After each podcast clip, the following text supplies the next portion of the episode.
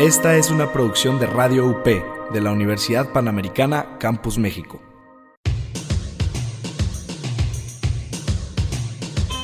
No necesitas desempolvar los vinilos de tus papás. Aquí escucharás las mejores rolas que no nos tocaron, pero que todos disfrutamos. ¿Estás listo para viajar en el tiempo? Rocola, el espíritu retro de la música.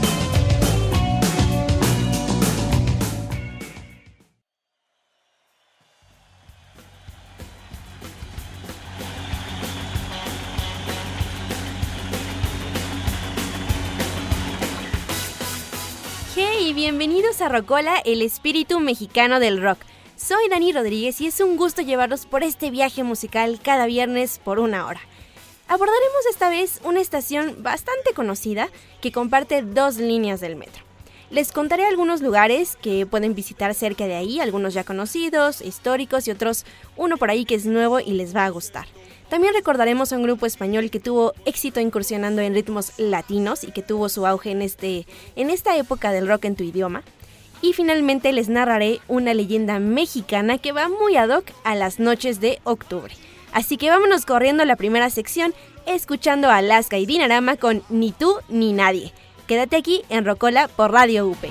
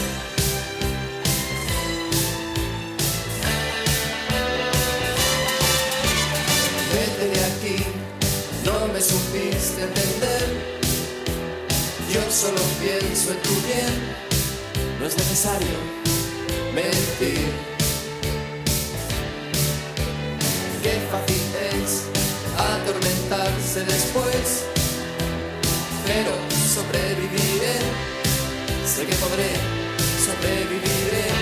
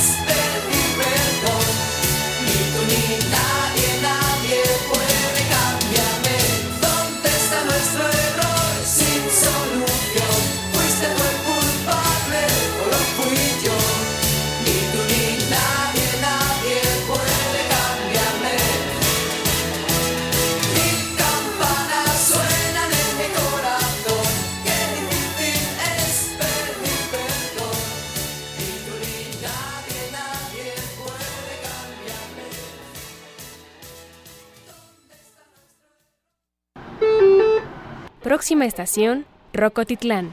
Prepare sus oídos.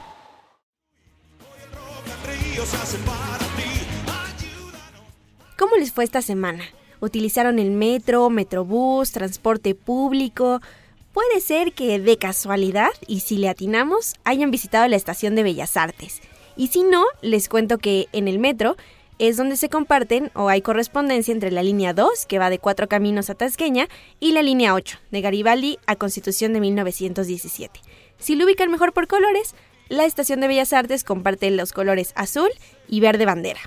Su icono, pues en realidad no tiene gran ciencia, en realidad es la fachada principal del Palacio de Bellas Artes. Por eso sabemos que estamos en esa estación. Contándoles ya acerca de este edificio como tal, su construcción comenzó en 1904, pensando que sería originalmente el Teatro Nacional. Pero debido a cambios políticos, sociales, todos estos problemas que se vinieron, también pasó algún tiempo inconcluso, luego de reconstrucción, terminó por inaugurarse ya como lo conocemos el Palacio de Bellas Artes hasta 1934. Si ustedes ven el Palacio de Bellas Artes, verán que es una verdadera belleza. Tiene detalles mínimos y macros. Tiene esculturas, tiene eh, materiales que lo hacen relucir y destacar entre toda la arquitectura del centro histórico.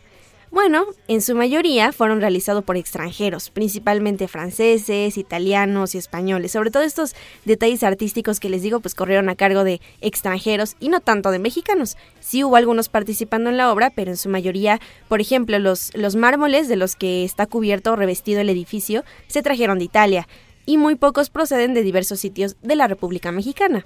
Pero bueno, por mucho que haya sido hecho por extranjeros, realmente el, Museo del Palacio de Bellas Artes, que está en su interior y lo pueden visitar cualquier día de la semana, reúne obras de Diego Rivera, de José Clemente Orozco, de mi favorito David Alfaro Siqueiros, Rufino Tamayo, mm, incluso de Jorge González Camarena, mm, Manuel Rodríguez y Roberto Montenegro. Así que bueno, sí habrá, hecho, habrá sido hecho por extranjeros, pero su interior tiene mucho arte mexicano. Un dato destacable y material más que artístico es que el escenario del Palacio de Bellas Artes, ahí está colocada una cortina de cristal Tiffany. Está hecha con más de un millón de cristales multicolor y con un peso aproximado de 22 toneladas. Imagínense tener ahí una cortina Tiffany adentro del palacio. Eso es un verdadero palacio artístico. Pero como les digo, sin duda, la música y los artistas que se han presentado en esos escenarios, pues hacen que esa cortina brille aún más. Vámonos a escuchar Así es la vida de Elefante y regresamos a contarles un poco de qué tiene que ver Francia en México. Sigan escuchando aquí Rocola por Radio UP.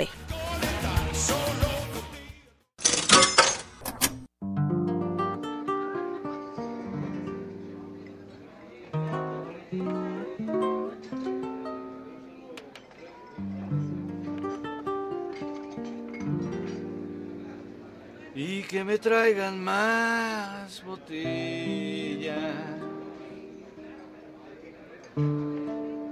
Para quitarme este sabor de su sudor. Y que me apunten en la cuenta. Toda la desgracia que dejó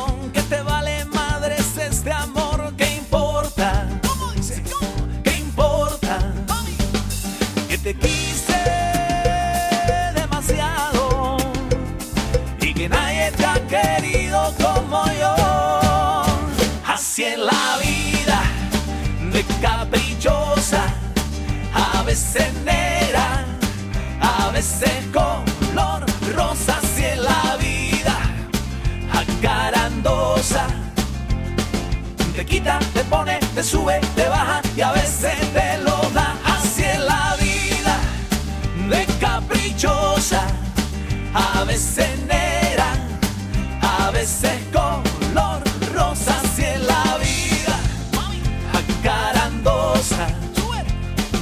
Te quita, te pone, te sube, te baja y a veces te lo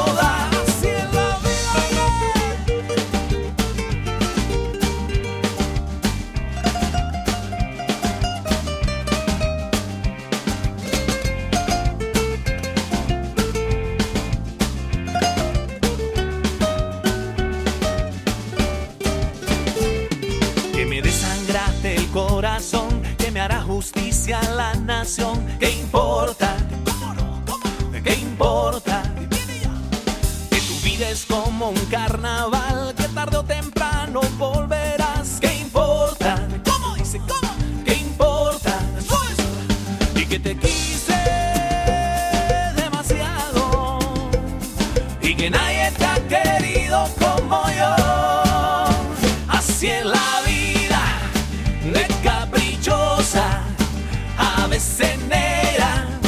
a veces color rosa. Así es la vida, acarandosa. Te quita, te pone, te sube, te baja y a veces te lo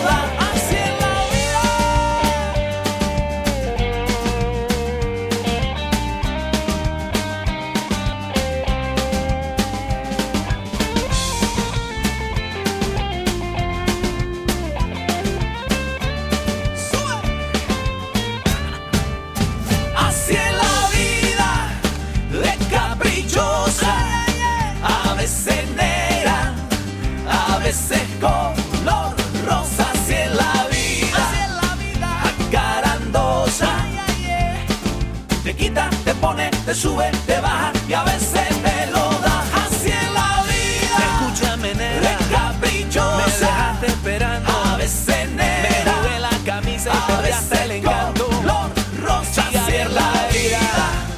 Ya me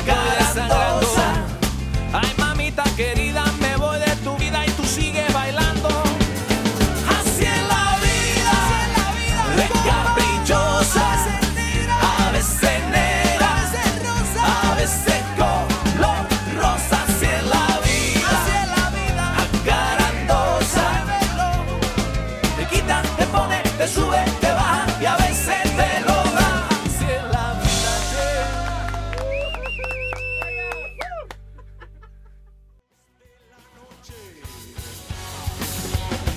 Bienvenidos al concierto. Probablemente ustedes sepan que durante el periodo del porfiriato hubo una especial afinidad por conocer o traer el estilo francés y la inversión francesa a México. Así que desde ese entonces se quedó un pedazo, una influencia de Francia en México. Y aunque ambos países podrían parecer distintos, muy completamente distintos, la realidad es que comparten una característica en especial.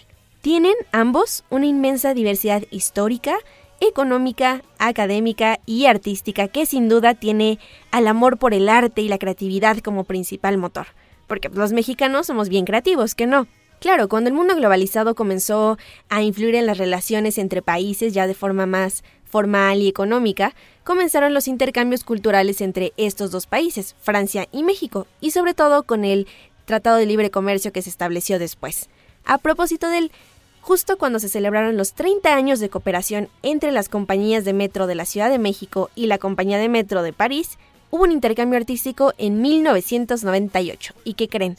Justamente en ese intercambio la Ciudad de México recibió un, mm, ¿cómo llamarlo? Un edículo del arquitecto Guimard para la estación del Metro Bellas Artes. Mientras que Francia, a Francia se le envió un fresco Huichárica al que se le nombró El pensamiento y el alma huicholes de Santos de la Torre para la estación parisina del Palacio Royal del Museo del Louvre.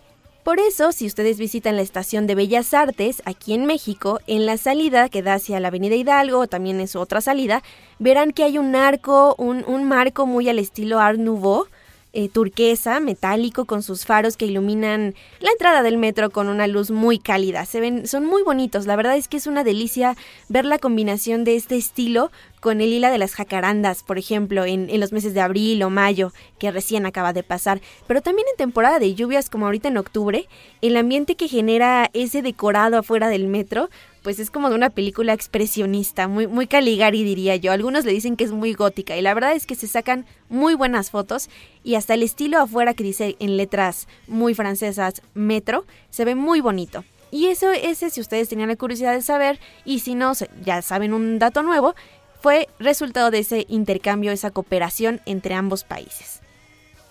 ¿Cómo la ven? Qué bonito, ¿no? Deberíamos tener más, más intercambios artísticos y sobre todo si los tenemos, pues darlos a conocer. Vamos ahora con Carismático de los Babasónicos y regresamos para conocer qué hay afuera de la estación. Quédate aquí en Rocola por Radio UP.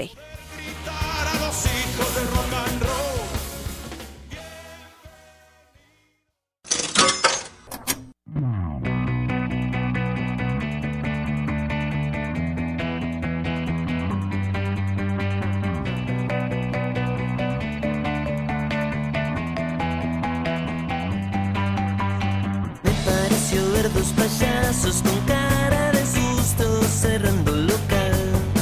Disimula, llevan los trajes puestos, van para el circo a buscar los camellos. Lucen un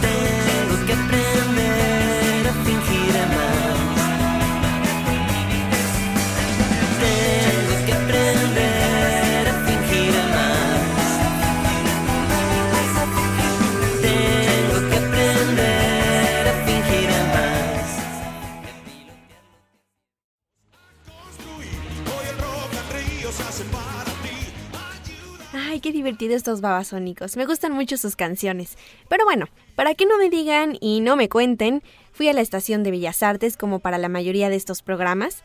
Voy, me doy una vuelta, voy a investigar cuáles son los lugares favoritos, preferidos, dignos de conocer afuera de las estaciones. Y vaya que en el Palacio de Bellas Artes hay un gran aprieto, porque la verdad hay muchos edificios y lugares históricos o emblemáticos, icónicos de la Ciudad de México que no puedo no mencionar aquí. Y hay uno en especial que me llevé una gran sorpresa porque es un lugar pequeño pero me gustó bastante y se los voy a compartir. Pero primero hablemos del Palacio de Correos, que está a un costado del Palacio de Bellas Artes. Al Palacio de Correos se le conoce también como la joya dorada del centro histórico.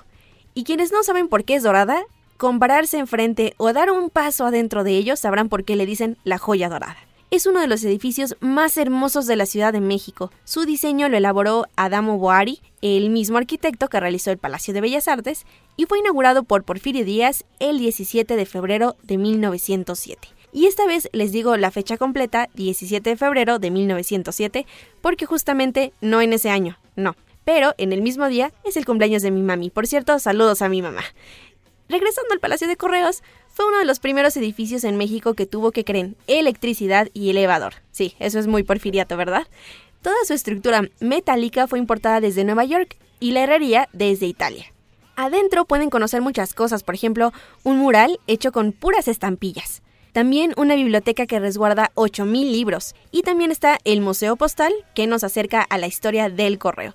Dense una vuelta, la verdad, revivan esas ganas de, escribir, enviar mensajes en otro espacio que no sea el mail, el correo electrónico o WhatsApp. No, no, no, escribir a puño y letra, a ver si, si ver tanta, tanto sistema de correo les, los inspira a escribir una carta. Y si no, por ejemplo, hagan caso a los niños. Los niños cuando son Día de Reyes, el sistema o el Palacio de Correos abre unos buzones para que lo envíen a los Reyes Magos. Eso es tener creatividad y un verdadero sistema de correos no se puede llamar así si no tiene una línea directa con los Reyes Magos, ¿verdad? Bueno, eso fue el Palacio de Correos. En contraesquina del Palacio de Correos y en contraesquina del Palacio de Bellas Artes está la Torre Latinoamericana, que por mucho tiempo fue reconocida por ser la torre más alta de la Ciudad de México. Después vino la Torre Mayor y después todos estos rascacielos que ya saturaron la Ciudad de México, ¿verdad? Pero bueno, algo que se le debe reconocer a la Torre Latinoamericana es que ya ha soportado dos sismos superiores a la magnitud de 7 grados, el del 85 y el del 2017. La verdad es que es un lugar muy bonito si ustedes visitan el mirador porque ven todo ese centro histórico desde arriba, se toman buenas fotos, Claro, si le tienen miedo a las alturas, pues con cuidado, ¿no? Pero la verdad es que el mirador está muy bonito y hay una cafetería que ustedes pueden pasar el rato, disfrutar, salir un poco de lo común. Y si lo suyo no es tanto ir al mirador de la Torre Mayor, pues váyanse mejor a algo más retro, que es la Torre Latinoamericana. En esa misma avenida de la Torre Latinoamericana podrán encontrar varias plazas de la computación y sobre todo esta icónica conocida por muchos otakus, gamers y geeks, la Friki Plaza. Ahí es un lugar pues básico para todos los coleccionistas de productos de anime, eh, películas, doramas, series, hay comida adentro, es bastante divertido, si a ustedes les gusta ese tipo de cosas, váyanse ahí, la verdad es que aunque es un espacio, sí, reducido para toda la gente que va, vale la pena conocerlo y no te puedes decir que eres un verdadero geek o un verdadero taku o un verdadero gamer si no has visitado la Friki Plaza. Yéndonos ya hacia el otro lado del Palacio de Bellas Artes, en la parte trasera, está el Teatro Hidalgo, justo en la Avenida Hidalgo. Eh, el Teatro Hidalgo es uno de los edificios, pues, ¿cómo decirlo?, sobrevivientes también al sismo del 85 y que sí tuvo daños, pero también eh, se vivió una remodelación. Entonces, a raíz de esa remodelación, continúa teniendo obras en cartelera de todo tipo de géneros, infantiles, comedia, drama, y pueden buscar ustedes en línea la, la cartelera, así tal cual, Teatro Hidalgo Cartelera. De lunes a domingo, de 10 de la mañana a 8 de la noche, están abiertas las taquillas. Finalmente llegamos a este espacio verde que está junto al, Palacio de Bellas Artes, que si bien antes primero era muy hermoso, luego lo pavimentaron y luego lo volvieron a remodelar, ahora está muy bonito y hablamos de la Alameda Central. Déjenme contarles que la Alameda es el parque público más antiguo de América Latina de más tradición en la Ciudad de México también porque tiene, pues, ha inspirado numerosas obras de arte y es considerado también un museo, pero al aire libre. O sea, per se ya es un museo. La Alameda ha visto pasar que serán más de 400 años de historia y de vivencias. Siempre ha sido un lugar hermoso, tranquilo, ahora ya más seguro, con un número importante de visitantes. En el 2012, como les contaba, fue remodelada. Se plantaron árboles de diversos tipos, se mejoraron los prados, las jardineras, también restauraron fuentes, esculturas y sobre todo también el hemiciclo a Juárez se instaló también un alumbrado público porque eso motiva que ahora ya pueda ser visitada de noche y a veces se, ponen ahí puestos eh, de comida, eh, de diversión, feria. Es muy bonita la Alameda Central, la verdad. A mí me inspira mucho esta obra de Diego Rivera, El sueño de una tarde dominical en la Alameda Central, porque paseas con estos personajes de la Catrina, Hernán Cortés, Porfirio Díaz y muchos más. Qué bonito, ¿no? La verdad que inspire un lugar obras de ese estilo. Pero bueno, si ustedes salen de la estación Bellas Artes, giran en, la salida a Avenida Hidalgo, giran a la derecha, se van todo derecho y cruzan la Alameda, que a paso de tortuga serán 10 minutos, llegarán a una calle que se llama Doctor Mora. Y justo ahí, enfrente, verán un edificio de esos mm, que serán setenteros, ochenteros, que en un inicio eran oficinas de policía local, que después se convirtieron en departamentos o despachos, pero ahora es un minicentro comercial y se llama Barrio Alameda. La gastronomía, el diseño, arte, moda, arquitectura, bienestar, todo eso está en un mismo lugar, en Barrio Alameda. Doctor Mora número 9. Es un minicentro comercial donde hay pequeños locales, que, donde todo lo que se vende, absolutamente todo, es de productores y diseñadores mexicanos. Jóvenes como los que nos pueden estar escuchando, que crean sus diseños, sus productos, los imprimen, estampas, pines, ropa, diseños, todo eso se vende allá adentro. Y la verdad es que hay estilos de moda tanto retro como súper modernos. A mí, por ejemplo, me gustó mucho encontrar que creen una tienda de vinilos. Sí, hay una tienda de vinilos allá adentro y está padrísima. Y también de ropa, de comida. En la planta baja hay, hay una barra donde venden así tortas al estilo súper casero. Hay comales para comer este antojitos mexicanos. También hay hamburguesas si ya les gusta un poco más gourmet. Y hasta arriba se llama la azotea Barrio Alameda. Pueden, hay una terraza donde ustedes pueden disfrutar de diversos eventos televisivos, pero también eh, sentarse en algunas hamacas tomando un jugo de naranja, con un desayuno muy natural. Porque eso sí, todo ahí es saludable y balanceado. La verdad es que no necesitan mucho dinero para ir a gastar ahí. Es un, un gasto mínimo de aproximadamente 200 pesos. Y la verdad está muy acogedor, muy silencioso, muy bonito. Te recuerda a esa época mexicana en la que, en la que había como las que vemos en las series de televisión de Luismi o hasta que te conocí de Juan Gabriel, esa época en la que todavía se conservaba un, un- un estilo muy particular en el centro histórico. Está muy bonito, visítenlo, Barrio Alameda, Doctor Mora número 9, desde las 11 de la mañana hasta ya muy tarde, casi como las 2 de la mañana. Así que se los recomiendo mucho y estos fueron los lugares que pueden visitar fuera de la estación del Metro Bellas Artes. Pero no es todo, porque también hay cosas que visitar adentro de la estación. Pero antes vamos a escuchar a División Minúscula con Préstame tu piel. Sigan aquí en Radio UP.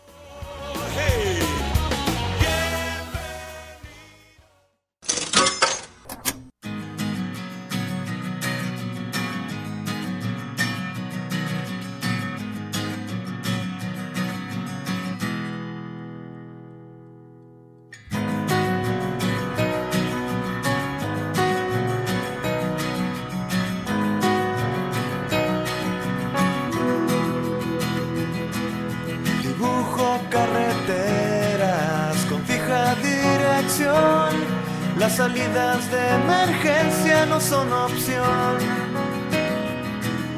Eres mi lienzo en blanco y blanco por decir, pues he escuchado algunas cosas por ahí de ti. Pero ¿quién soy yo?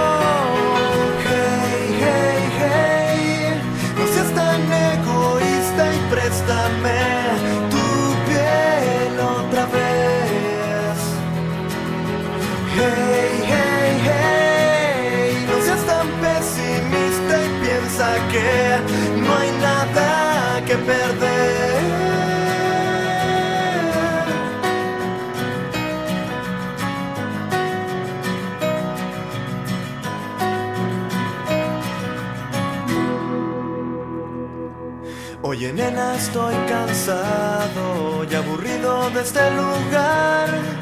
Y si escapamos por la puerta de atrás, sé que has volado bajo, incluso hasta caer. Pero cuando un hombre quiere a una mujer, es el mundo contra dos. Préstame tu piel otra vez. Hey, hey, hey, no seas tan pesimista y piensa que no hay nada que perder. Tú y yo, no hay nadie más. Me siento bien.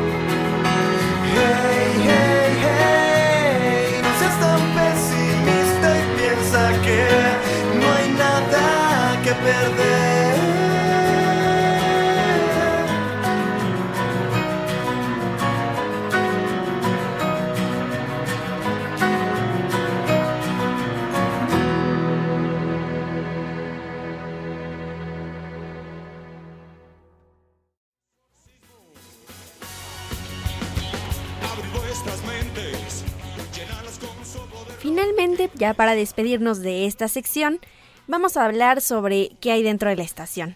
Rápidamente, adentro de la estación Bellas Artes está uno de los tantos cibercentros que ofrece el sistema de transporte colectivo Metro. Sí, adentro hay computadoras e internet disponible para cualquier usuario que quiera ir de lunes a viernes de 8 de la mañana a 8 de la noche y los sábados de 12.30 a 6 de la tarde.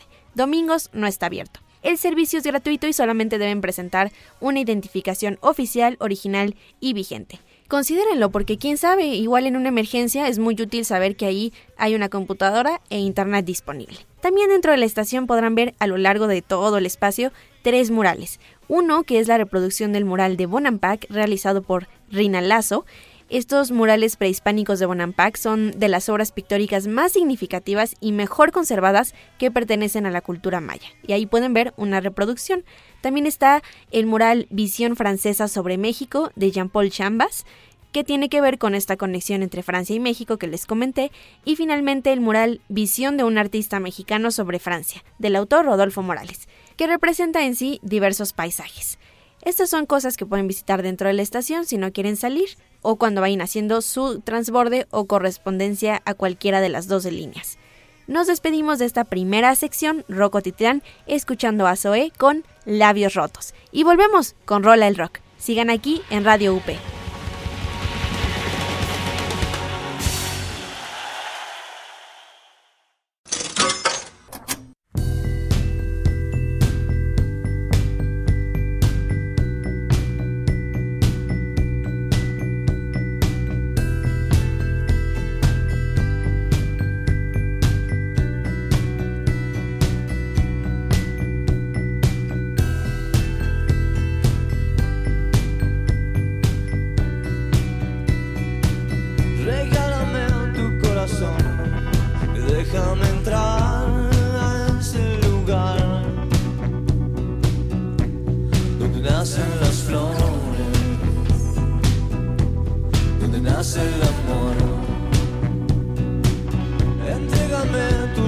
Rotos, los quiero besar, los quiero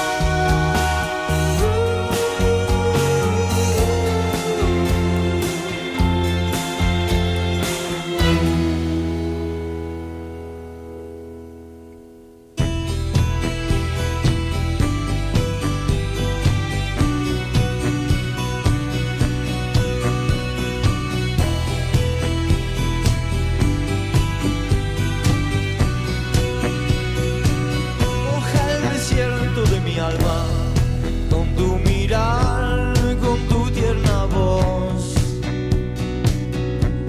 con tu mano en mi mano por la eternidad. Y entrégame esos labios rotos, los quiero besar, los quiero curar, los voy a cuidar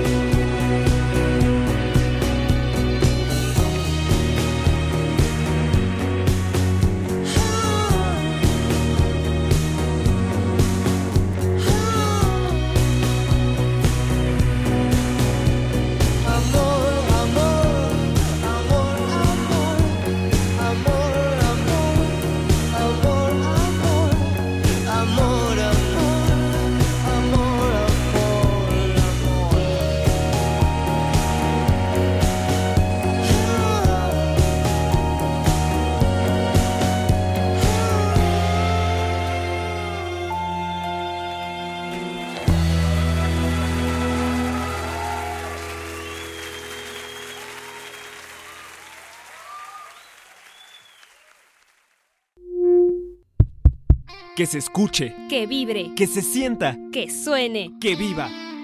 Que role el rock.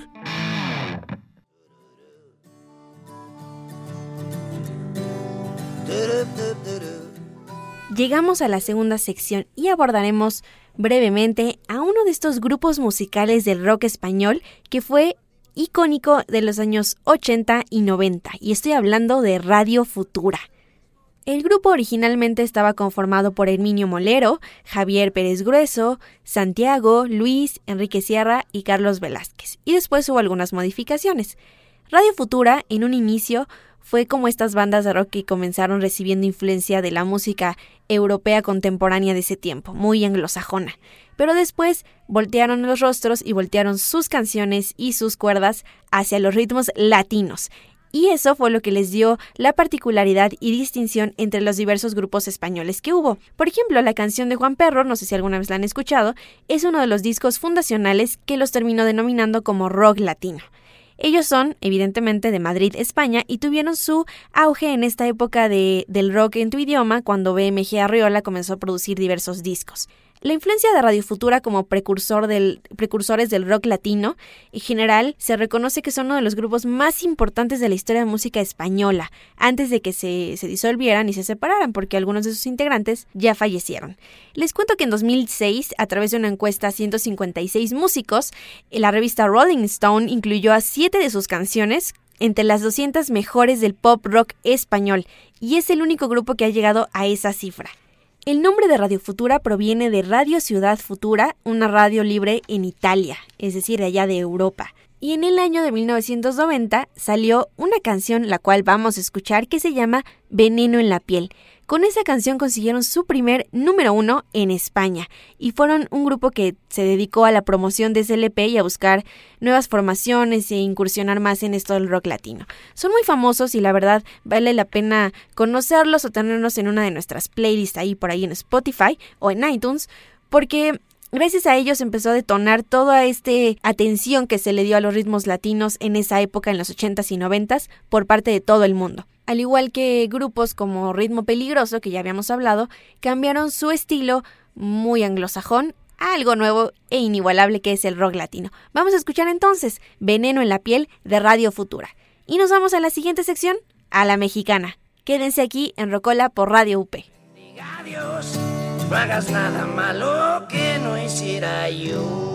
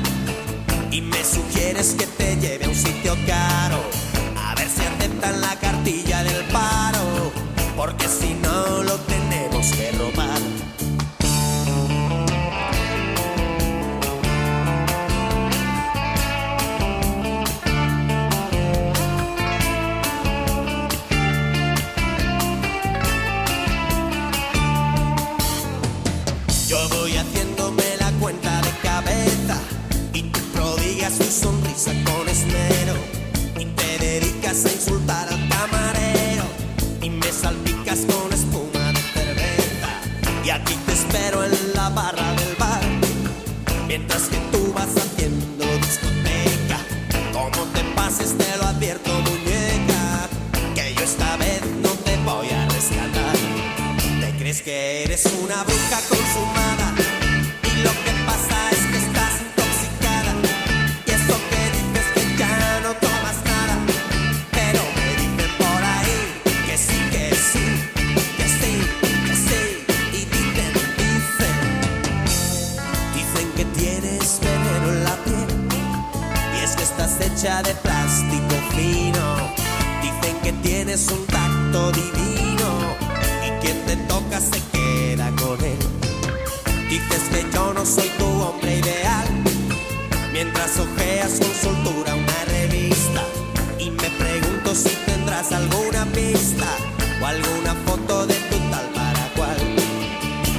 que eres una bruja consumada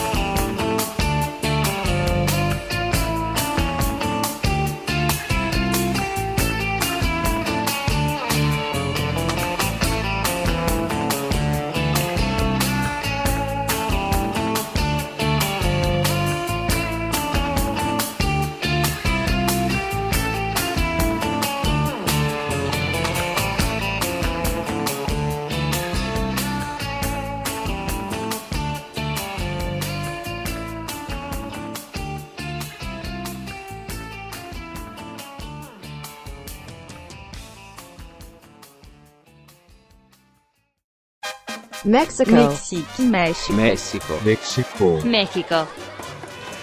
Movamos al mundo, a la mexicana.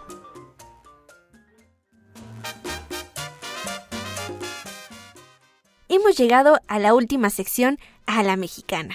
Y se dice por ahí que en octubre la luna llena es mucho más hermosa, está más grande, más luminosa, más blanca. Y por eso en esta sección les voy a narrar una cápsula al estilo de Imaginantes que narra la leyenda del conejo en la luna, sí, esta leyenda mexicana que todos nosotros deberíamos de saber porque qué tal que un día necesitamos un cuento para dormir, ese es un muy buen cuento, la leyenda del conejo en la luna. Así que vamos a escuchar esta cápsula que he musicalizado y narrado para ustedes. Disfrútenla y nos escuchamos de regreso para ya darle fin a este episodio de Rocola. Vamos a escucharlo. Narvarte, Polanco y Coyoacán, mi anhelo de encontrarte me lleva al.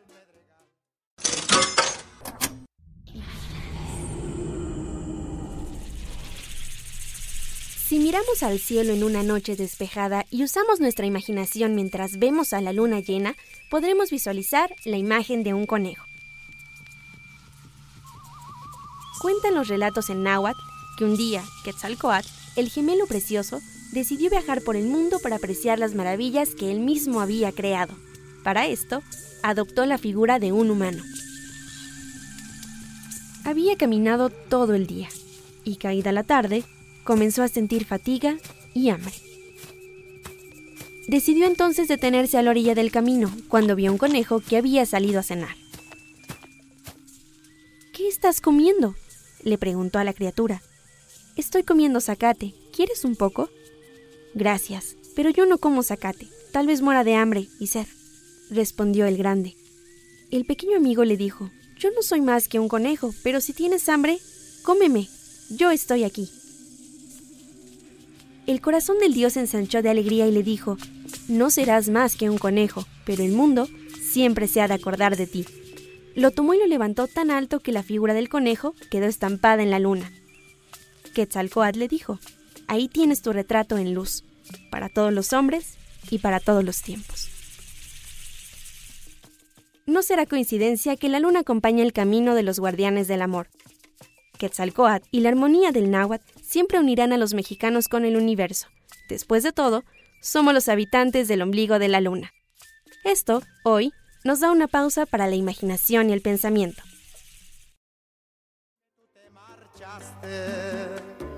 Y un papel no me dejaste. ¿Qué les pareció? Muy interesante esta cosmovisión de poner el conejo en la luna. Ahora ya sabemos por qué está ahí. Cabe mencionar que les digo que esta cápsula es al estilo Imaginantes, porque a mí de niña me gustaban mucho estas cápsulas televisivas y radiofónicas que hizo el creativo Pepe Gordon, en las que él transmitía diversos cuentos, leyendas, escritos, pinturas, e indagaba un poco más acerca de cómo había surgido esa inspiración y sobre todo para darnos un momento para imaginar en la vida cotidiana. Y ese es el objetivo de hacer una cápsula al estilo Imaginantes con la leyenda del conejo en la luna. Espero la hayan disfrutado mucho. Y ya que hemos tenido algunas tardes de lluvia en octubre, voy a terminar con una canción que es de Mark Anthony, Vivir mi vida. Podrán no ser muy fans o no podrán ser no muy seguidores de Mark Anthony, pero la verdad es que esta canción te hace vivir. Y qué mejor escucharla cuando estás bajo la lluvia, en el tráfico, estresado. No, no, no, esa canción te regresa a la realidad y te dice, ¿sabes qué? Tienes una sola vida y la tienes que disfrutar. Y ese es el espíritu del rock mexicano. Así que nos vamos a ir con Vivir mi vida de Mark Anthony. Les deseo tengan un muy buen fin de semana y nos vemos el próximo viernes en una hora de pura música y rock en español en Rocola por Radio UP. Soy Dani Rodríguez y les recuerdo que la música siempre va a ser la mejor forma para viajar en el tiempo. Sigan escuchando la programación de Radio UP y no olviden escucharnos en Spotify, iTunes y Media Lab. Hasta la próxima.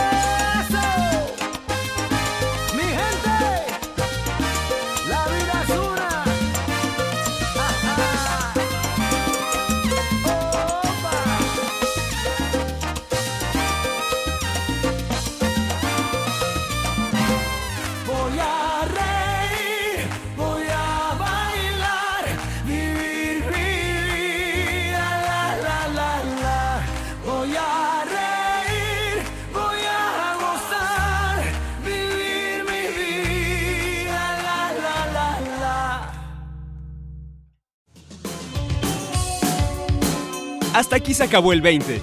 Te esperamos en la próxima emisión con una moneda más para tu rocola.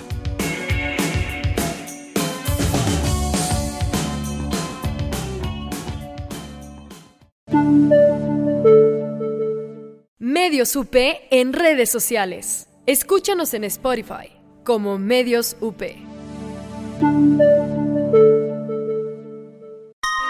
Esta fue una producción de Radio UP de la Universidad Panamericana Campus México.